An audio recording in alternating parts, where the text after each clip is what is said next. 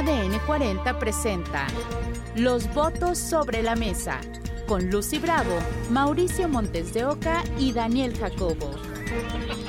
Mastica.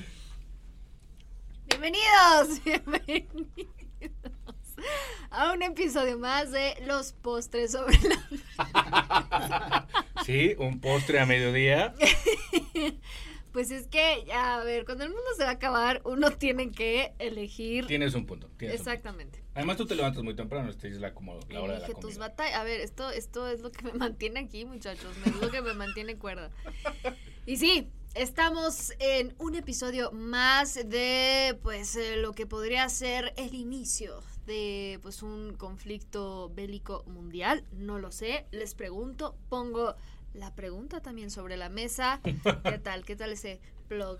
Y ya los escucharon. Aquí estoy, como siempre, acompañada de mis queridísimos Mauricio Montes de Oca. Hola, ¿qué tal?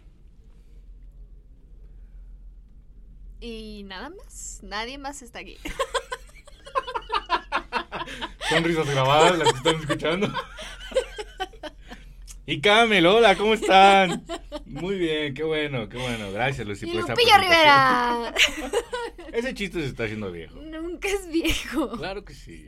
Se pone mejor cada vez que lo cuento. Ya lo escucharon, el señor Daniel Jacobo. Aplausos.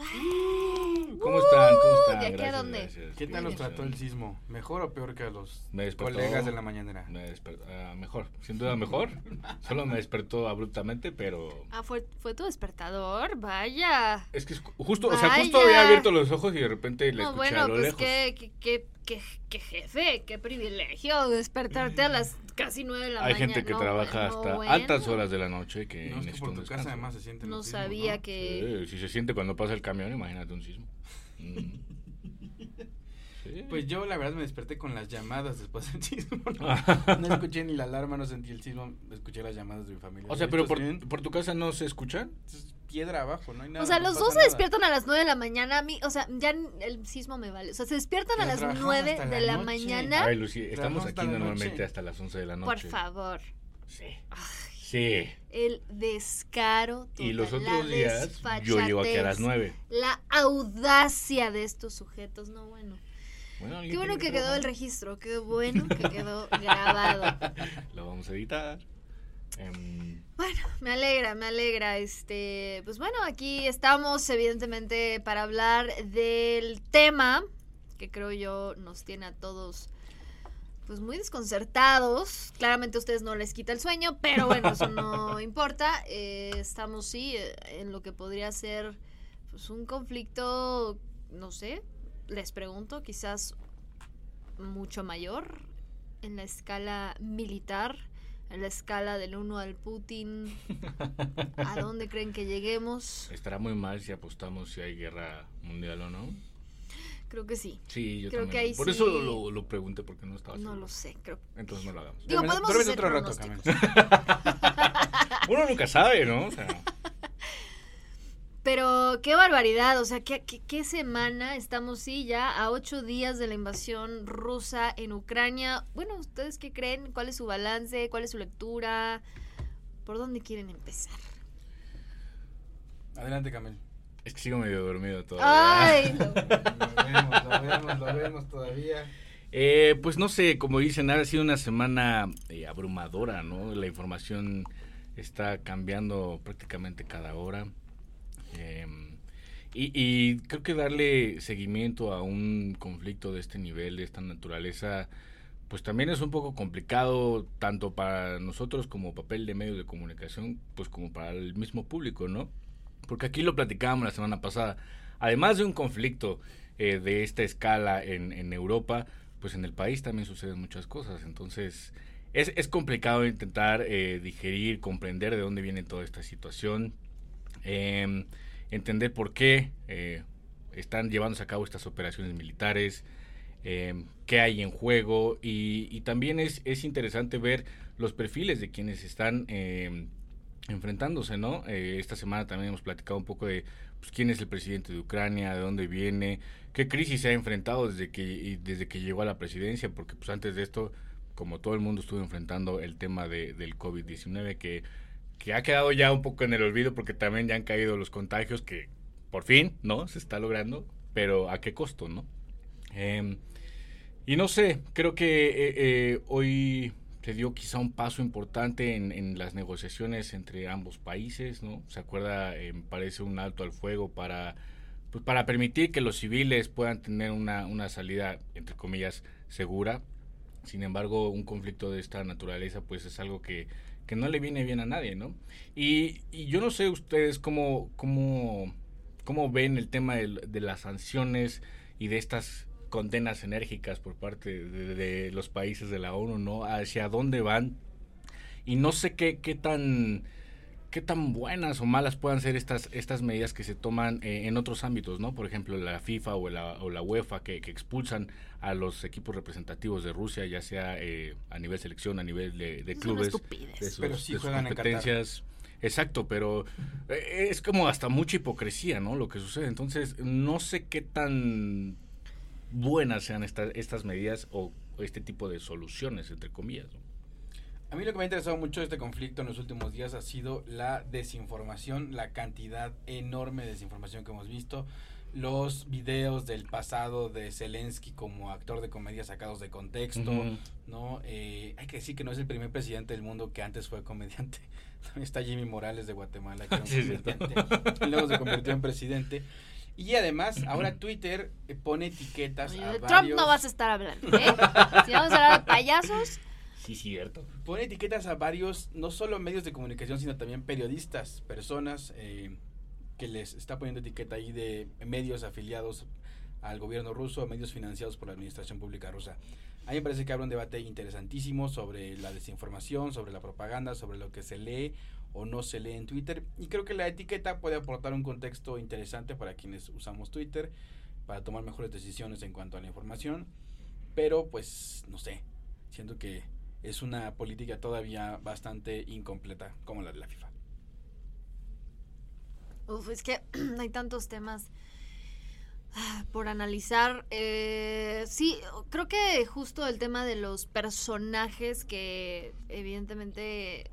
Em, protagonizan esta o sea, este capítulo de la historia, uno de ellos, eh, pues ya un viejo conocido, eh, que creo yo sí se cometió el gravísimo error de subestimar eh, a lo largo de la historia, o sea, a lo largo de sus casi 20 años ya de gobierno, que es el caso de Vladimir Putin, y otro que fue evidentemente una sorpresa para todos, ¿no? El presidente de Ucrania eh, Volodymyr Zelensky, digo, más allá de su de su historia personal y de su eh, digamos carrera eh, histriónica em, sí me llama la atención y a la vez me parece un poco peligroso como este esta narrativa del héroe no que ya hemos visto bueno propagarse por todos lados en mm. redes en medios, etcétera. bien, ¿no? esa narrativa. Exactamente, ¿no? Juan Guaidó. Exactamente. Pero sí me llama la atención la necesidad que existe en el mundo de justo tener como este tipo de personajes.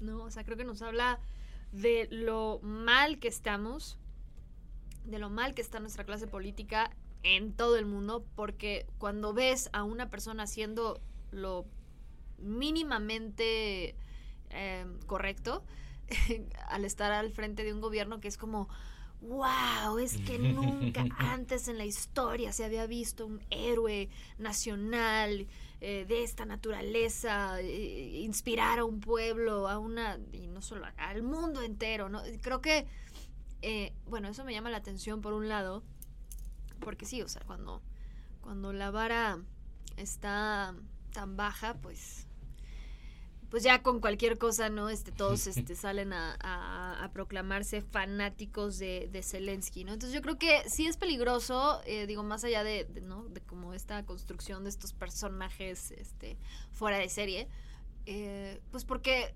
justo para contraponerte, para contraponer a, a, un héroe, ¿no? Así como Hollywood nos los vende, pues necesitas un villano, mm. super villano, ¿no? Y entonces híjole, ya cuando veo incluso portadas que ponen a, Putin o aluden a, no sé, como una semejanza con Hitler, ¿no? Este, creo que ahí sí ya estamos entrando en estos terrenos que hemos visto una y otra vez y, que una vez más nos demuestran que no hemos aprendido absolutamente nada de la historia, porque el problema de poner todo en blanco y negro es que entonces no hay soluciones, no hay puntos medios, no hay grises, no hay matices, no hay... Entonces es, ah, ok, bueno, si es el nuevo Hitler, pues la única solución es matarlo, ¿no? Y entonces mm. como, hasta que eso no suceda, esto no se... es como, no, a ver, o sea, creo que justo estamos casi, casi siguiendo eh, paso a paso el, manual de cómo escalar una guerra sin sentido eh, hasta las últimas consecuencias, ¿no? Y a mí eso es lo que me preocupa, que eh, pues sí, colocar a Putin como el más malo de Malolandia y a Zelensky como el héroe del siglo XXI, pues solo nos va a llevar a que pues nunca realmente se, no ninguna, ninguna parte se sienta satisfecha con lo que yo quisiera que sucediera, que sería pues un, un, acuerdo, ¿no? En cualquier negociación los dos tienen que ceder. Y entonces, pues sí, cuando te pones en los extremos, nadie va a ceder, ¿no? Y, y, ahí juega el papel muy importante lo que decías, el tema de la desinformación, ¿no? Porque eh, pues mucha gente o muchos usuarios en redes sociales, eh, y nos ha pasado, a mí me ha pasado, que nada más te quedas como con un punto de vista o con con un, un, fragmento de la información completa, ¿no? Y mucha gente toma eso como un argumento para decir, no, pues es que este tipo sí es el más malo de, de todos los malos o este tipo sí es un verdadero héroe, ¿no? Cuando no estás contrastando toda la historia que hay alrededor de, de ese país, de esa región, eh, no es un problema que tiene meses, es un problema que tiene años, décadas, y el no poner atención a ese tipo de cosas justo quizá te lleva a, a banalizar un poco los eventos, ¿no? O, los banalizas o por el otro lado te vas como a los extremos, ¿no? Entonces, como dices, parece que no hemos aprendido nada y, y, la diplomacia o los avances que, podría que podrían haber existido en, en, las vías diplomáticas, en estas vías de comunicación, para llegar a una solución, pues parece que, que no tienen validez alguna, ¿no? Pero no te planteas el dilema, no se planean el dilema ustedes de, de veras tenemos que escuchar a la otra parte que está diciendo una mentira, de veras es necesario para tomar mejores decisiones como ciudadano, informarte o informarte entre comillas escuchando la supuesta otra versión, por ejemplo, en el caso de Trump diciendo que es había un fraude electoral y que el servicio postal de los Estados Unidos había hecho una conspiración en su contra, ¿de veras necesitamos esa otra contraparte para seguir informándonos? Yo creo que lo ideal sería escucharla para justo descifrar si está mintiendo esta persona o no y contrastar como todos los puntos de vista o las informaciones o la fuente o lo que tú quieras pues para no solo quedarte con un argumento o con una, con una idea, ¿no? Que te están vendiendo. O sea, yo creo que sí es importante escuchar a todas las partes, escuchar todas las versiones y a partir de ahí que cada individuo tome pues la mejor decisión de qué es lo que, lo que está viendo, lo que está recibiendo de información. Pues sí, es que bueno, yo sí soy de la idea que ni la versión de Occidente es la, la más, eh, digamos, cercana a la verdad absoluta, ni la versión rusa, evidentemente. O sea, estamos hablando de una guerra justamente de propaganda, de ambos lados. Claro, nosotros estamos mucho más expuestos y, crecimos con esta narrativa occidental. Y, creo que em, más allá de como caer en este debate de que no, ¿cómo pueden estar justificando la invasión rusa? Es que una vez más, regresamos al, origen del problema.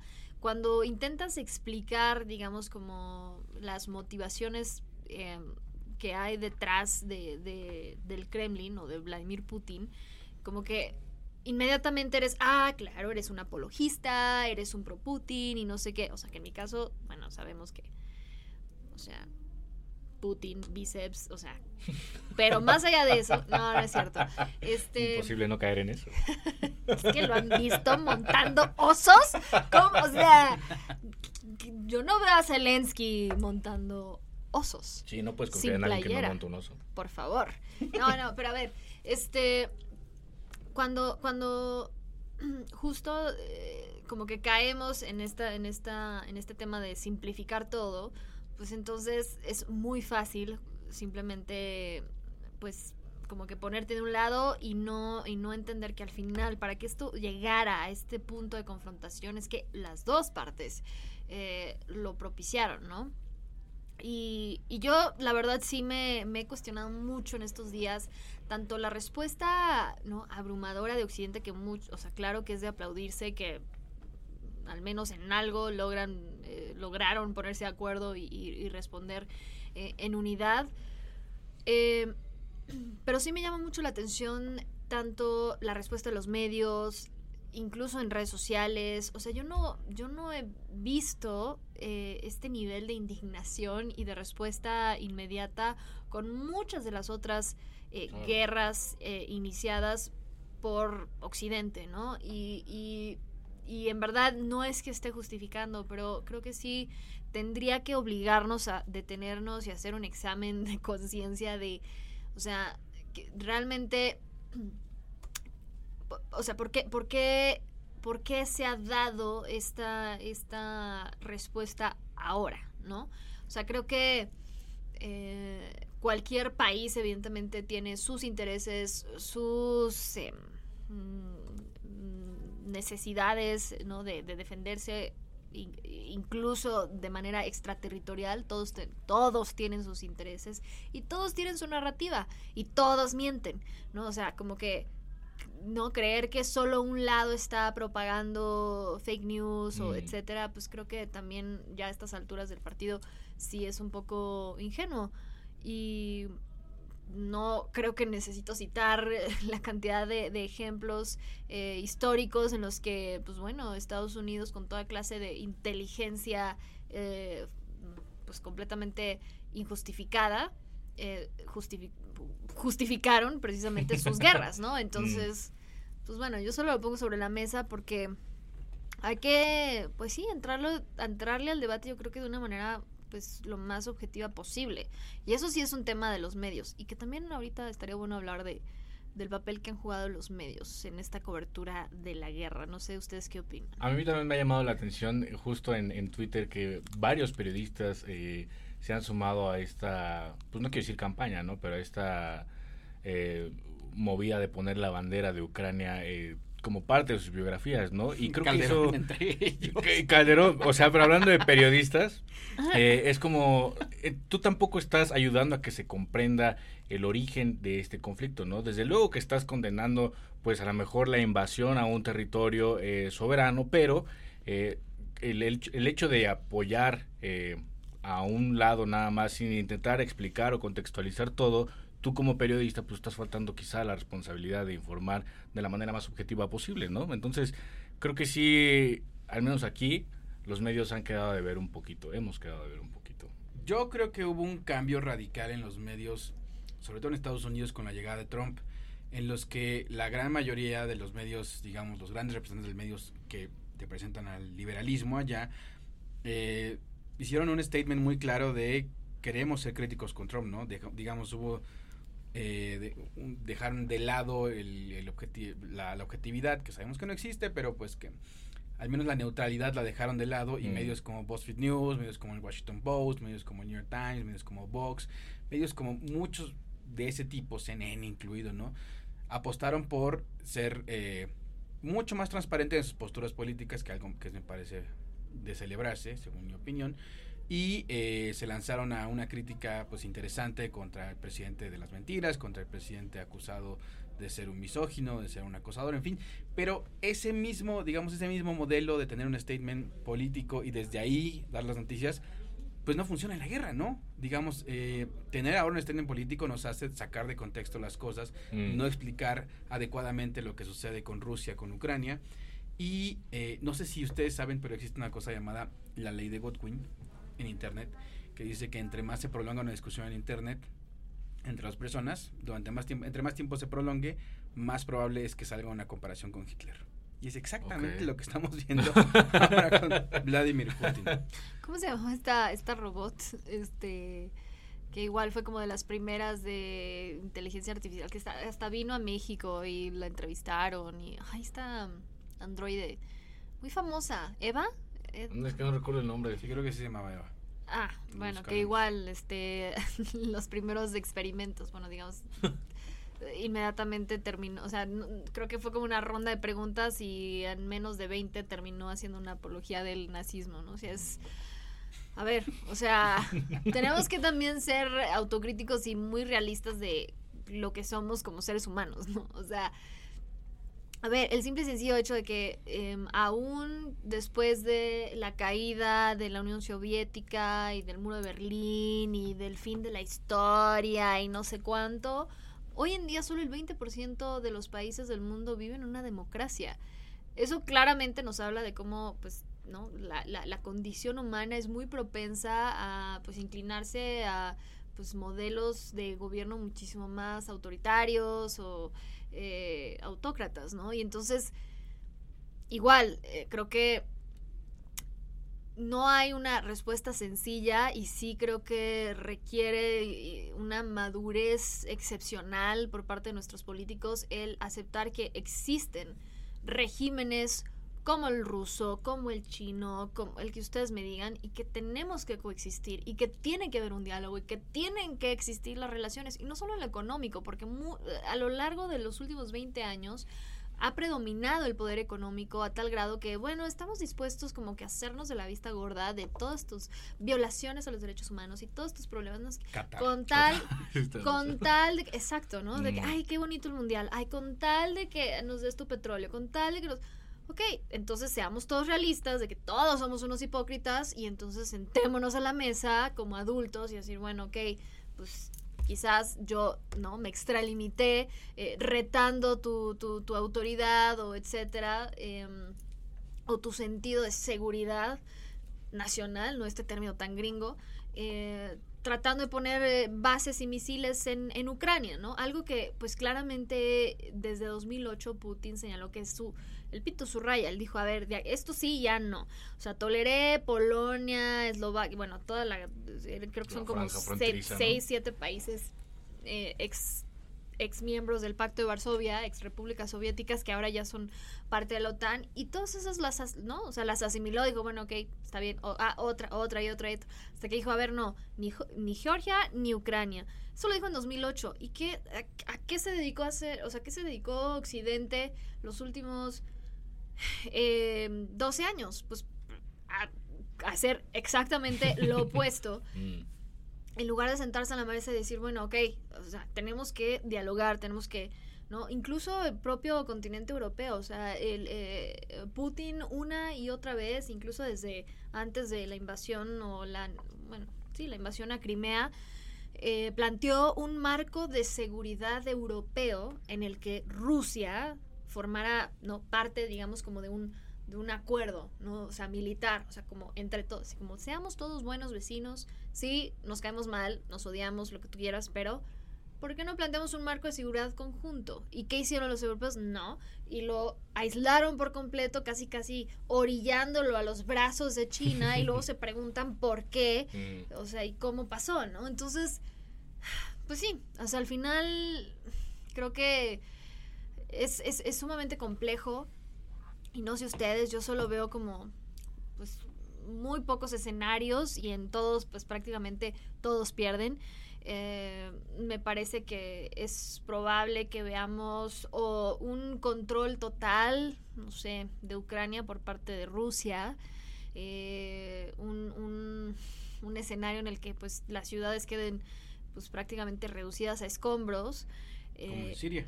Exactamente, un, un, ¿no? el hecho que evidentemente van a derrocar el gobierno, intentar colocar ahí a sus eh, eh, figuras afines y para sostener eso, o sea, realmente tendría que tener una presencia permanente Rusia en Ucrania, lo cual sería económicamente también insostenible y eventualmente va a reventar y, oh sorpresa, se repite la historia.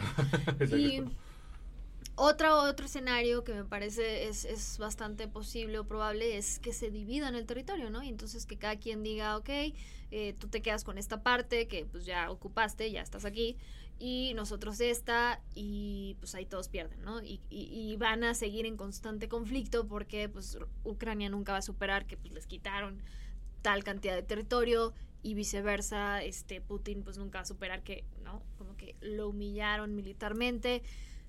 Y entonces ahí volvemos a lo mismo, ¿no? O sea, va a ser décadas de conflictos, de guerras civiles, etcétera. Y, y el escenario, pues, pues el menos, menos probable el que pues saquen a Putin del poder, ¿no? O sea, yo creo que ese sí es el más remoto, eh, porque pues se ha dedicado también a construir pues todo una forma de gobierno completamente unipersonal y pues desmantelar eso pues no sucede de la noche a la mañana. Pues lo veíamos la semana pasada, ¿no? Cuando estaba en esta sesión en, de Consejo de Seguridad, me parece, con sus ministros, que un, un, ministro empieza como a balbucear, se empieza a trabar, se empieza a poner todo nervioso y al final Putin le dice, bueno, es que ese ni siquiera es el tema que estamos discutiendo, ¿no? Pero es muy tranquilo, ¿no? Entonces, sí te habla de ese... Él seguramente ya no está vivo. De ese... No tengo idea. Yo esperaría que sí. Seguro ya sí. Apareció en un río ahí. No, bueno. Pero justo habla de, de este de esta forma o este poder que, que, que ha creado alrededor suyo para, para gobernar, o sea, el único que gobierna en Rusia, ¿no? Eh, entonces, ¿cuál sería el, el, escenario más próximo que hoy, de estos que nos planteaste, el, más próximo que, crees que O ustedes igual tienen otro, no sé. Yo China llegue. en, el, en el escenario más extraño en el que se llega a desmantelar el, autoritarismo impuesto por Putin o el régimen de Putin, va a ser dificilísimo. Transitar de gobiernos autoritarios a una democracia en un país donde hay mafias, donde hay oligarquías, donde hay cárteles, pues es lo que ya nos pasó aquí en el 2000, ¿no? Se, hay un poder tal, tan grande que controla todo, casi todo lo que hay en el país, que el día que ese poder se desmantela quedan tantos vacíos de poder que llegan a llenarlos o los oligarcas o los cárteles o los criminales o las mafias, en fin, que es lo que ya sucedió aquí, que es lo que sucedió también en Colombia, que es lo que ha sucedido también en países de Centroamérica. Yo creo que si algún día se llega a desmantelar ese poder que, que impuso Putin en Rusia, va a ser eh, un verdadero caos. O sea, lo óptimo sería que, que todavía no se vaya él. No sé, no, sé, la verdad. No sé. Sí, es muy complicado. Eh, Momento de repensar la democracia. Eh, el, proyectar el, cualquier escenario, ¿no? Y, sobre todo, como dice Lucy, que en cualquiera de ellos, pues todo el mundo sale perdiendo, ¿no? Sea más vidas, sea territorio, eh, o sea mantener eh, más tiempo el conflicto, ¿no? Y pues esta semana ha sido una semana abrumadora. Eh, y yo creo que nos esperan meses y años más abrumadores. Digo, como todo sucede en los medios, que de repente se nos van perdiendo algunos temas, ¿no? Pero yo creo que este tema no se va a salir de, de, los reflectores, al menos en un buen rato. Pues no, porque es Europa. Es Europa. Y Europa duele. Ayer estaba viendo eh, unos, eh, unas entrevistas que le hacen a refugiados sirios y uno de ellos dice, uno, uno, bueno, son dos. Uno dice que él no culparía a los gobiernos eh, pues de todo el mundo de que haya miles de refugiados, de que haya miles de conflictos en Medio Oriente, sino más bien culparía a, los gobiernos árabes, ¿no? Que realmente es, es, son estos vacíos de poder, estos conflictos en donde pues la, que sufre la población civil. Pero otro decía que como que no entendía, o sea, no le cabía en la cabeza este hecho de que todo el mundo esté volteando a, a ver a los ucranianos, todo el mundo los reciba con los brazos abiertos y ellos como sirios pues sigan eh, sigan sufriendo sigan eh, esperando pues eh, algún tipo de ayuda más allá de, tenerlos pues en una tienda de campaña bajo condiciones climáticas extremas no llámese un calor infernal o, nevadas no entonces sí es como contrastante esta visión que tiene el mundo y este estos dobles estándares que tienen respecto a los refugiados no pero un tema complicado señoras y señores muy complicado. Muy complicado. Y además, al día, en los dos, o sea, si pensamos que esto es bastante violento, en los primeros dos días de marzo de 2022 han sido asesinadas 127 personas en México. 127 personas en los primeros dos días de, marzo. según el reporte de la Comisión Nacional de Seguridad. Y vimos las escenas de San José de Gracia.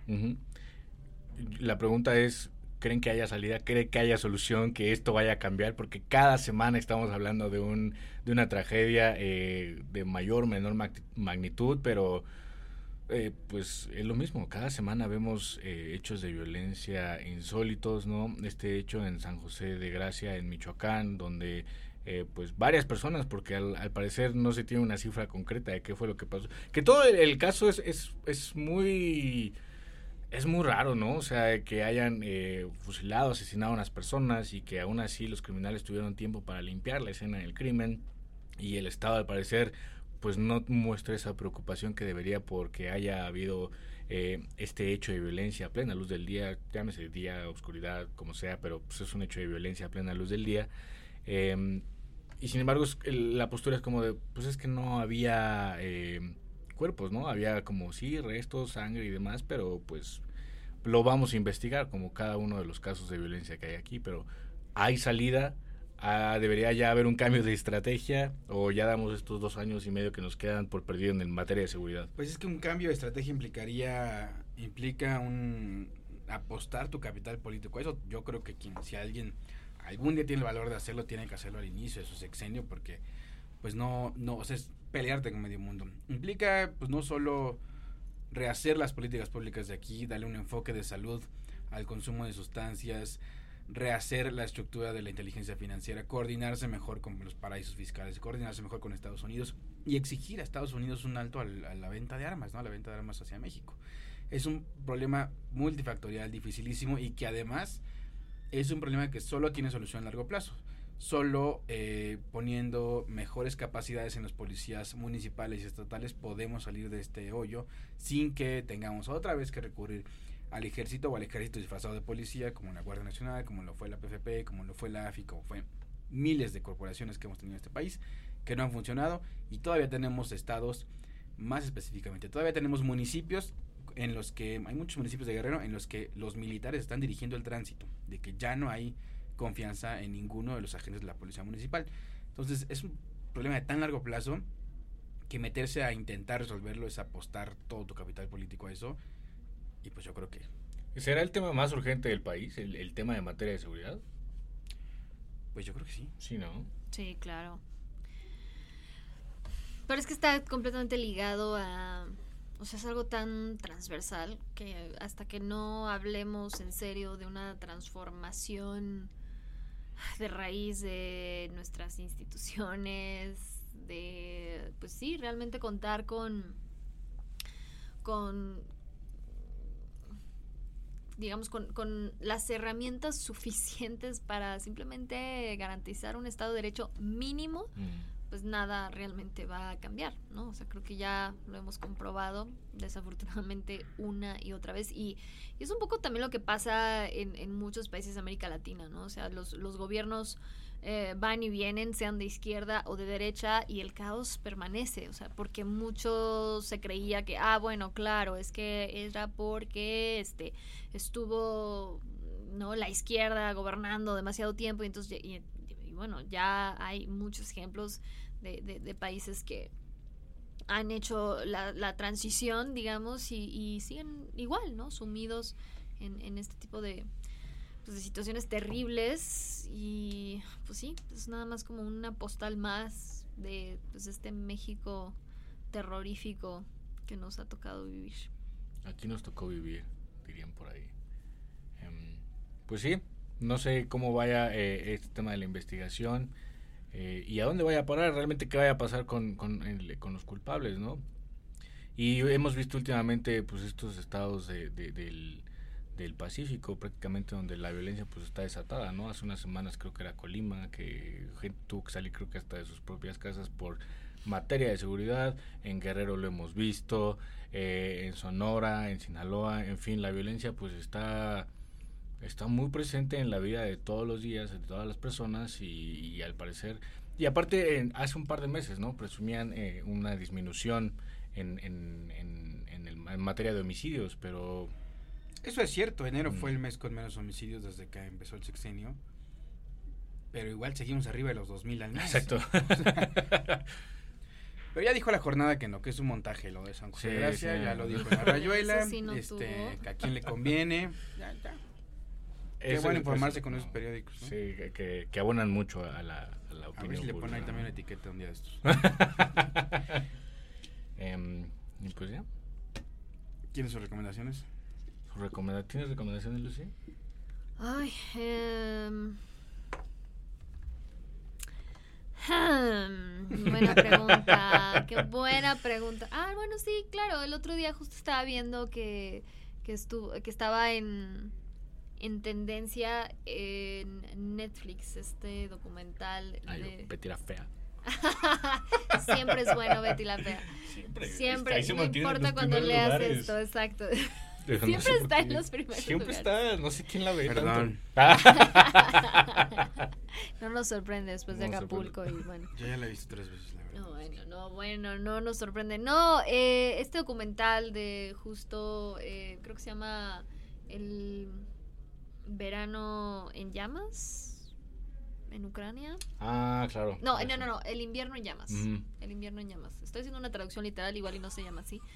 este, pero justo está bastante, o sea, me, me o sea, yo lo había, ya lo había visto y fue como, ah, claro, es, es como realmente si, si quieren entender un poco más a fondo el tema de Ucrania, creo que es un buen comienzo. Está evidentemente enfocado nada más como en un periodo en específico, que es cuando se vive pues esta revolución naranja, eh, pues allá en el año em, 2014 y pues te muestra, pues creo yo, lo más relevante de toda esta historia, ¿no? Que es el, el espíritu y la, y la valentía del pueblo ucraniano con tal de pues ser dueños de su propio destino, ¿no? Incluso con un gobierno autoritario enfrente, o sea, en ese momento eh, con el presidente que estaba en el poder y pues sí, es un episodio tristísimo de su historia, pero del cual ellos están profundamente orgullosos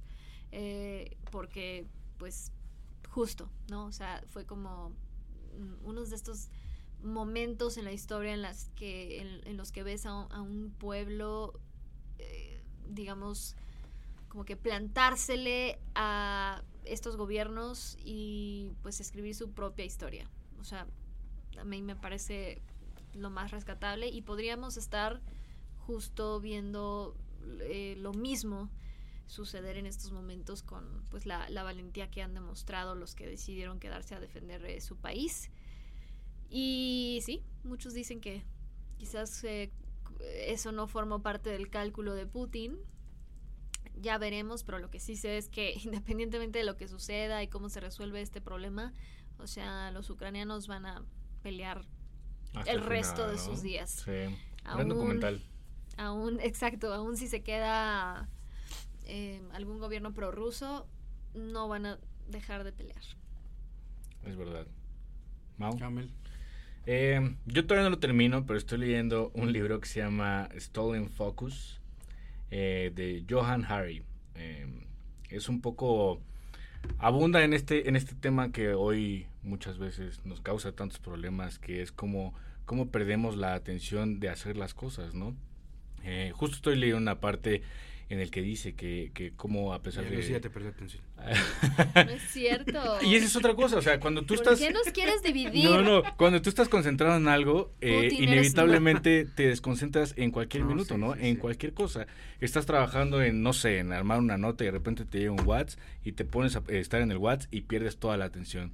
Hay una cifra ahí que es muy random, que te toma 23 minutos volver a enfocarte en la, en la tarea que estabas haciendo para hacerlo de lleno, pero en realidad nadie tiene 23 minutos para volverse a concentrar, y menos en una oficina tan escandalosa como en la que estamos hoy en día, ¿no?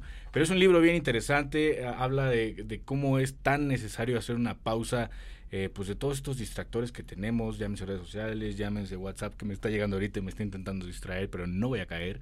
Em, y cómo en nuestra cabeza eh, muchas veces hemos asimilado que somos multitasking, pero en realidad pues es prácticamente imposible, ¿no? Tenemos la capacidad de hacer quizá dos cosas a la vez, pero más allá de eso, ¿no? Y en realidad pues estamos con la computadora, estamos con el WhatsApp o con redes sociales o alguien nos está hablando y de todos modos tenemos el teléfono, o sea, no nuestra mente no da para para estar atendiendo tantas cosas bien, o sea, con, concentrados en ellas. Entonces es un libro bastante interesante en el cual eh, pues estoy avanzando ahí poco. Entonces échenle una leída. Qué bonito. ¿Stolen Focus se llama? Stolen Focus se llama. Bien. Pues yo traigo una recomendación a la que llegué como 40 años tarde, pero nunca había visto El Padrino y la estamos viendo a pasar en, la estamos viendo a pasar en el cine. Ah, ¿en ya fui a ver la 1 y la 2, está en ese cine azul Grandes que películas. todos conocemos, está muy barata porque yo fui y no había casi nadie Eh, qué bonita película, nunca la había visto. Verla en pantalla grande es maravilloso. Sí. Volví a ver Matrix en pantalla grande también hace unos días, qué bonito. este, y además El Padrino, por el- el- lo que dura el metraje, pues está difícil verla en la televisión sin que te pase lo que estás Sin que te esté- exactamente. Entonces, pues ir a verla al cine es una gran experiencia, me gustó mucho. ¿Te gustan las películas de mafia y demás? Pues no, o sea, yo mira, la verdad es que voy al cine porque mi novia es cinéfila. Si fuera por mí vería Betty la Fea todo el día, pero ella es la que me lleva a ver las Acapulco. películas y siempre, siempre tiene buen De todas maneras ya lo haces. Gracias a Dios por tu novia. Qué bueno que llegó a tu vida. Ella es la que me lleva al cine. Y Muy sí, bien. muy buena película. El Padrino, sí, es una gran película. También la de... Ah, yo también llegué 40 años tarde, pero la de The Irishman, la del irlandés que dura más de 3 Muy horas. buena, muy Gran buena. película. Tuve que salir como tres veces al, al supercito a comprarme así unas papas o algo para al aire porque está muy complicada, pero muy buena. Pero es muy buena, es muy buena. Pues bueno, llegamos así al final de un episodio más y por supuesto invitarlos a escucharnos, a seguirnos a todos a través de redes sociales, arroba DN40, arroba Bravo Lucy y arroba mi querido Mau. Arroba Maumondeo. Y eso es todo. Gracias, gracias por acompañarnos. Madura, Lucy Bravo. Arroba soy guion bajo Camel, síganme. Gracias y nos vemos a la próxima.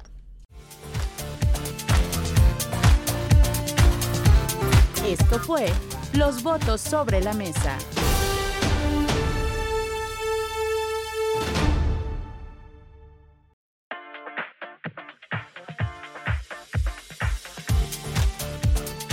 Síguenos como ADN40MX en Twitter, Facebook, Instagram y YouTube. ADN40, la noticia por todos los medios.